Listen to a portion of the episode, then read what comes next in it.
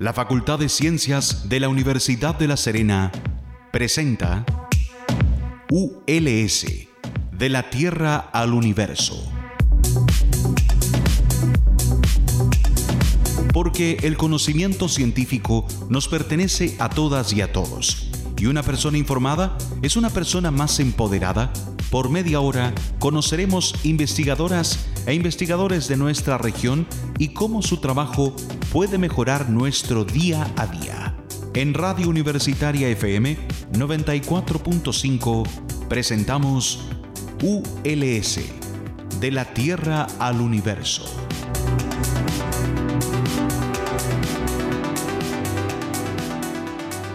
Muy buenos días, estimadas y estimados auditores. Mi nombre es Marcela Gatica y les doy la bienvenida a un nuevo capítulo de ULS de la Tierra al Universo aquí en su radio universitaria.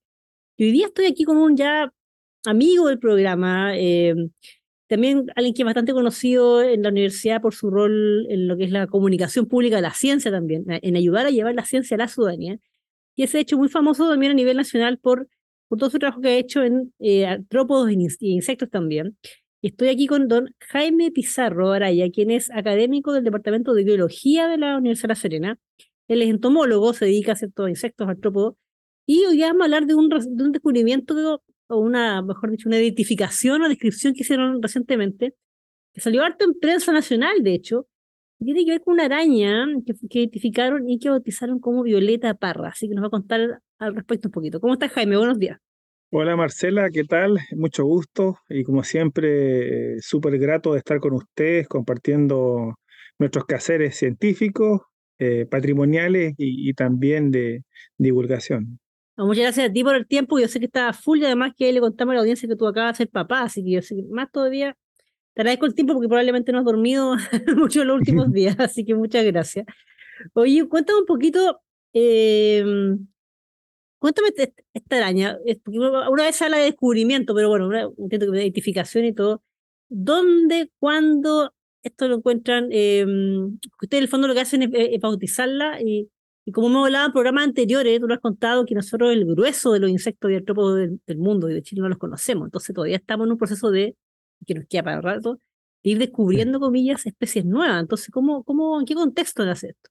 Recordar que en, en, en, otras instancias hemos conversado que hemos estado, estamos a cargo del primer inventario nacional de biodiversidad, este proyecto CIMEF. Eh, en este proyecto no ha tocado viajar por todo Chile, por gran parte del, del territorio eh, eh, nacional continental, y hemos trabajado eh, en áreas donde nunca se habían realizado eh, exploraciones científicas y no hemos encontrado la grata sorpresa de encontrar un montón de grupos de especies nuevas.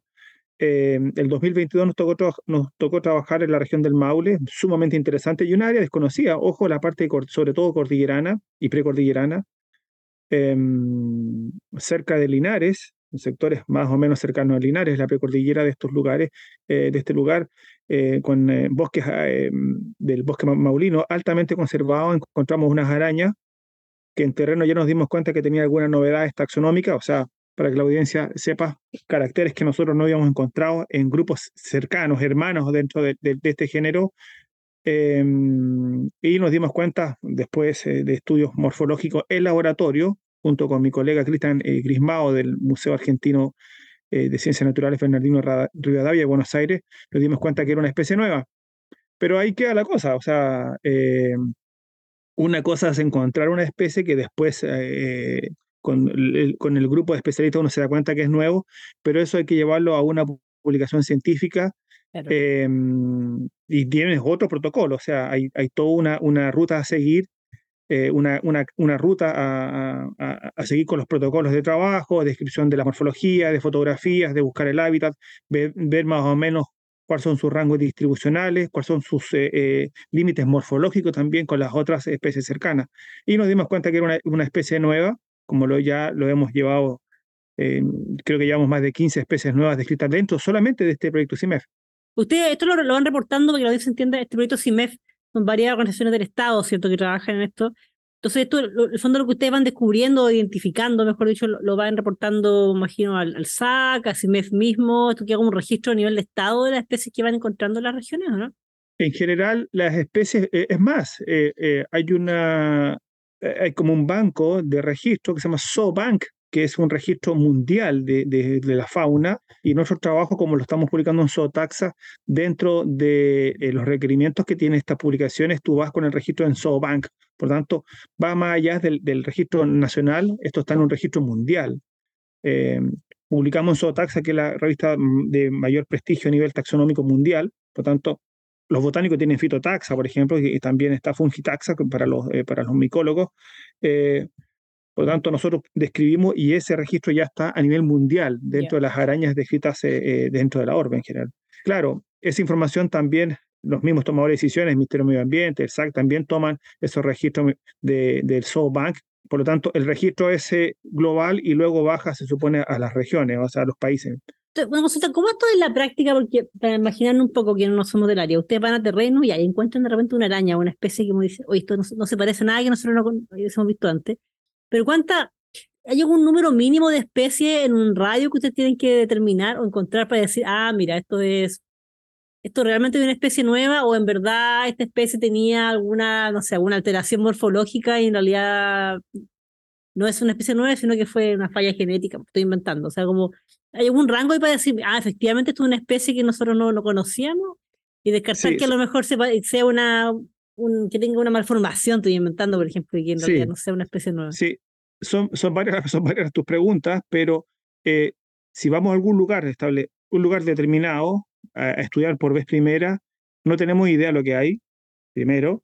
Eh, también juega mucho el periodo en la estación que uno esté realizando un muestreo. Es muy distinto a un muestreo en invierno, en primavera o verano, por ejemplo, en un parque nacional llano de Challe. Son muy distintos. El parque con respecto a la conformación de sus especies. Eh, hay especies que las pueden encontrar en casi todas las estaciones.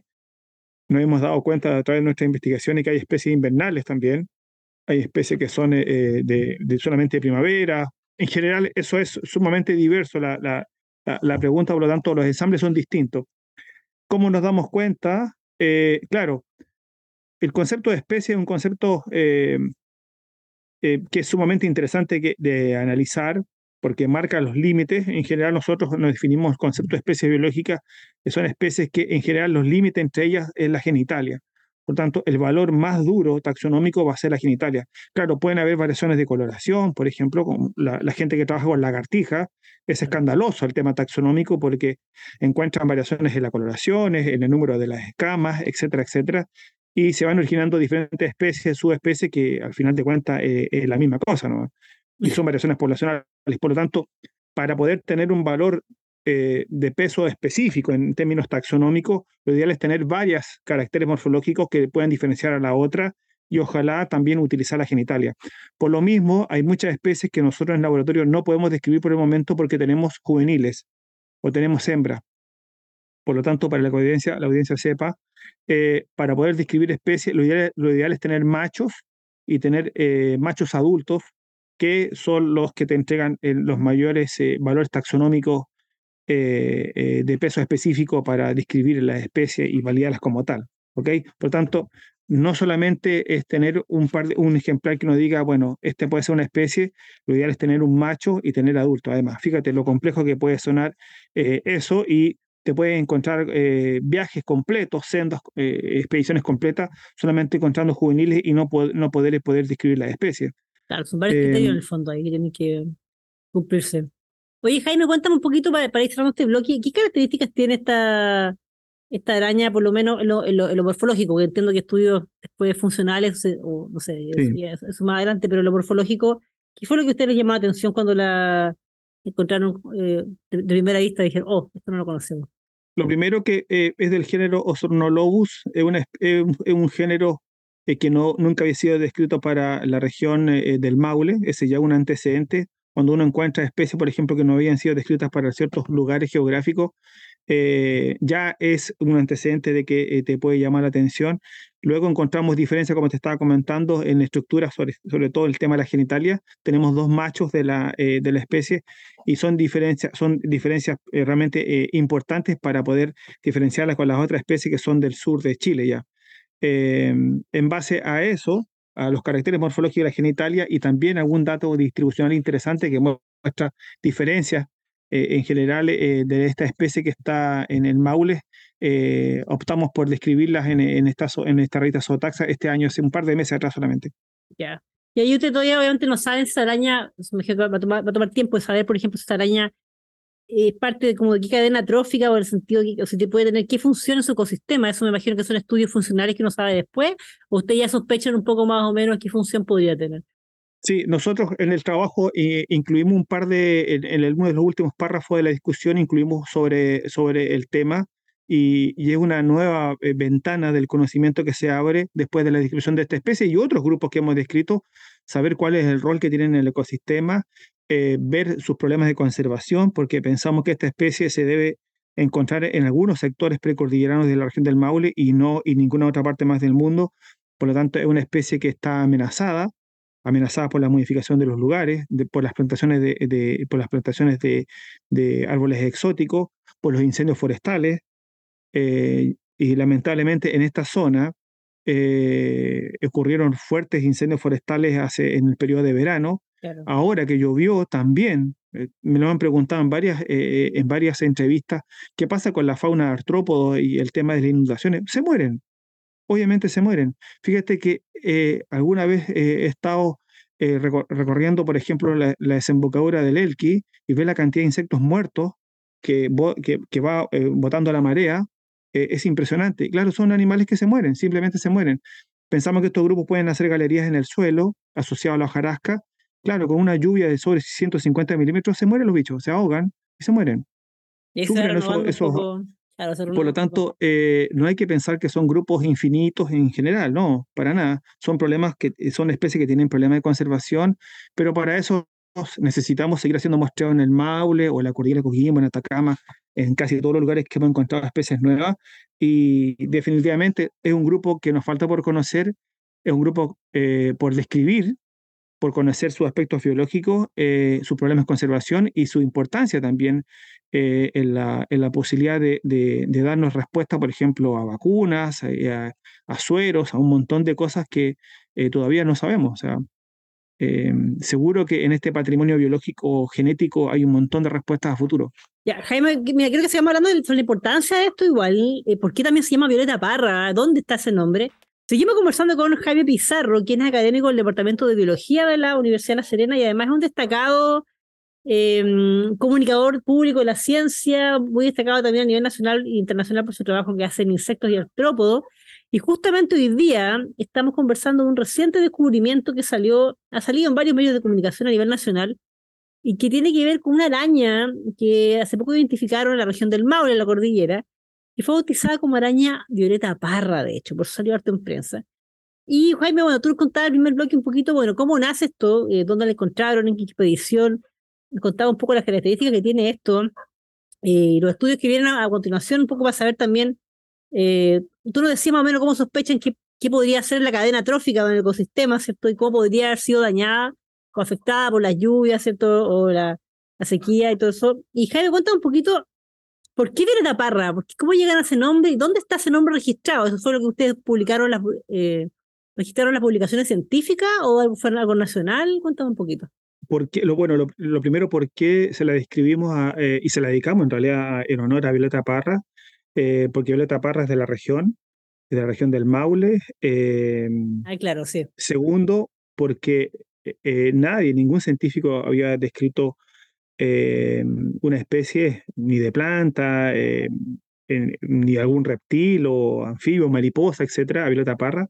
Bueno, encontramos, creo que idóneo, dedicar una especie, no todos los días andamos en el Maule, eh, a veces nos toca andar por otras partes de Chile, pero nos tocó ir al Maule, encontrar una especie cercana, cercana a, Violeta Parra, y lo hicimos así y un reconocimiento a, su legado, y eso también lo, colocamos en el, en el, trabajo en la sección de etimología, es un reconocimiento eh, a la labor, a la enorme labor de Violeta Parra frente a este patrimonio musical, cultural que tanto nos falta también como país, reconocer a, a nuestros grandes y definitivamente Violeta Parra es enorme, nos asociamos también con, eh, hicimos un par de notas con la Fundación Violeta Parra, que nos ha recibido seguramente que en el segundo semestre, ya con un poco más de tiempo, vamos a poder hacer una, queremos hacer un taller donde se relacione eh, la ciencia y el arte Ah, maravilloso. Que, a veces son líneas súper son súper separadas, pero en general, eh, bueno, estos trabajos es el pretexto para unificar estas fuerzas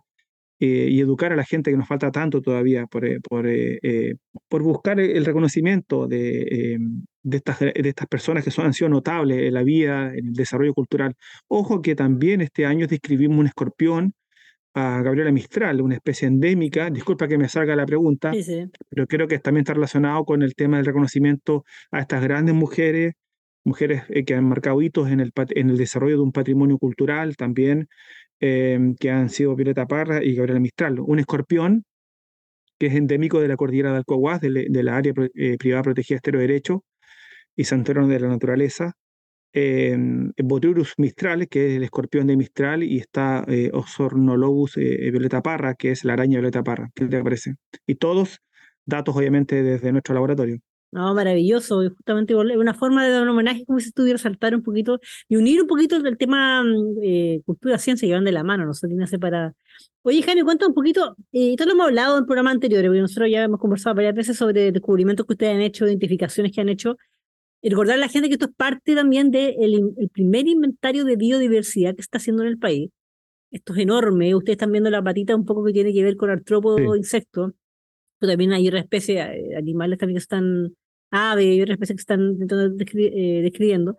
Y cuéntame por qué, aquí creo que nunca está de más recordar la audiencia eh, que ahí nosotros lo sabemos, conocemos muy poco, sobre todo del área que tú estudias, muy poquito, ¿cierto? Eh, de artrópodos de insectos, ¿por qué es importante describirlo? Porque muchas veces nosotros vemos los insectos como algo tan lejano. Eh, lo que tú decías, oye, con las lluvias que hubo ahora más en el centro-sur, las especies murieron probablemente muchísimas.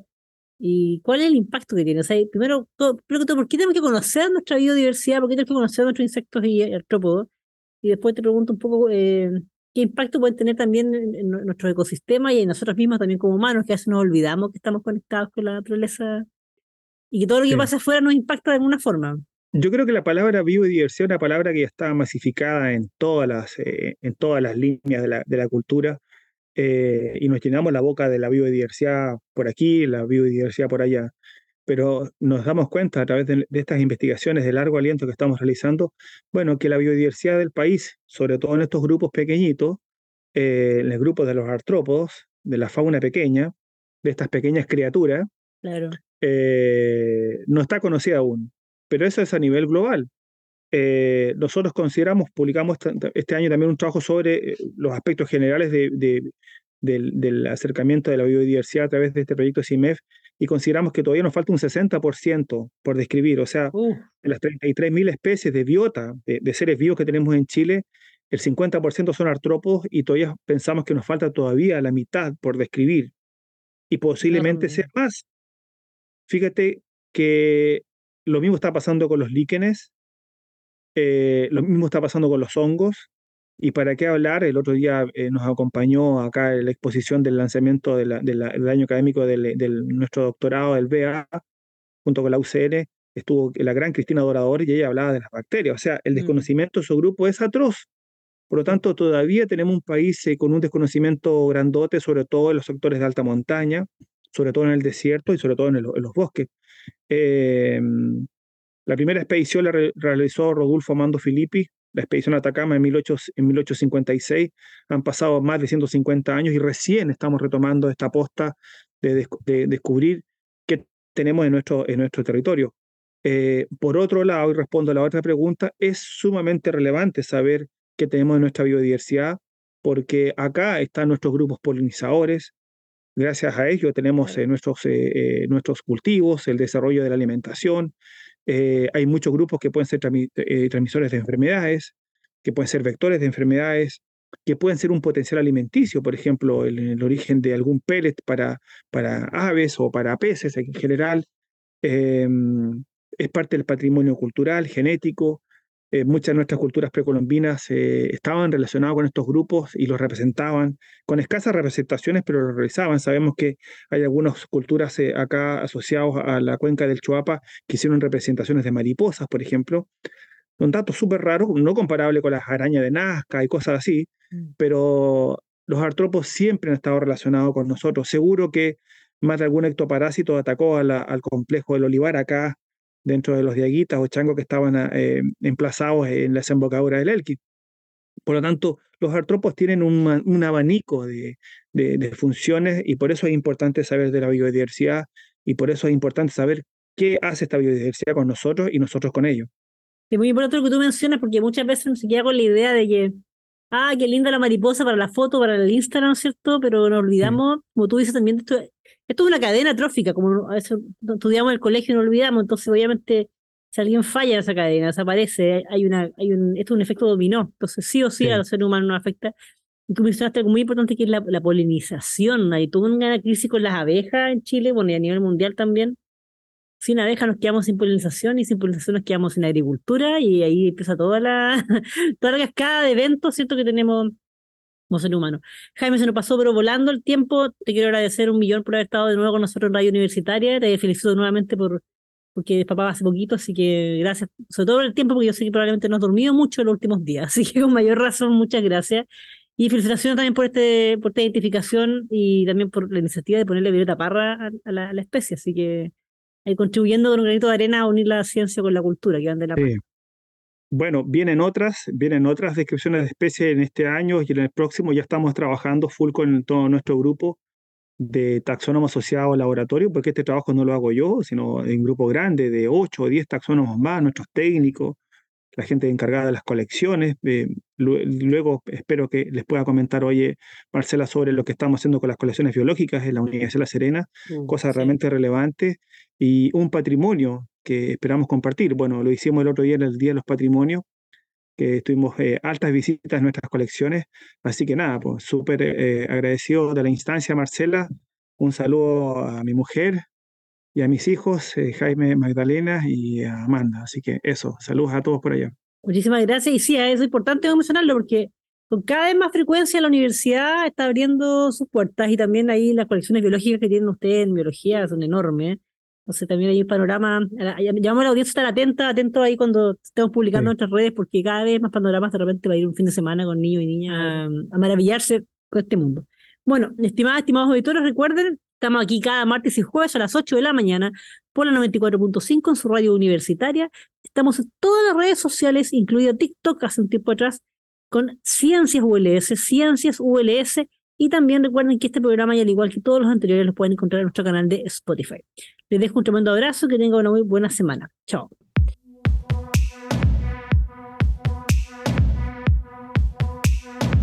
La Facultad de Ciencias de la Universidad de La Serena presentó ULS, de la Tierra al Universo. porque el conocimiento científico nos pertenece a todas y a todos. Y una persona informada es una persona más empoderada. Por media hora hemos conocido investigadores de nuestra región y cómo su trabajo puede mejorar nuestro día a día. En Radio Universitaria FM 94.5 hemos presentado ULS, de la Tierra al Universo.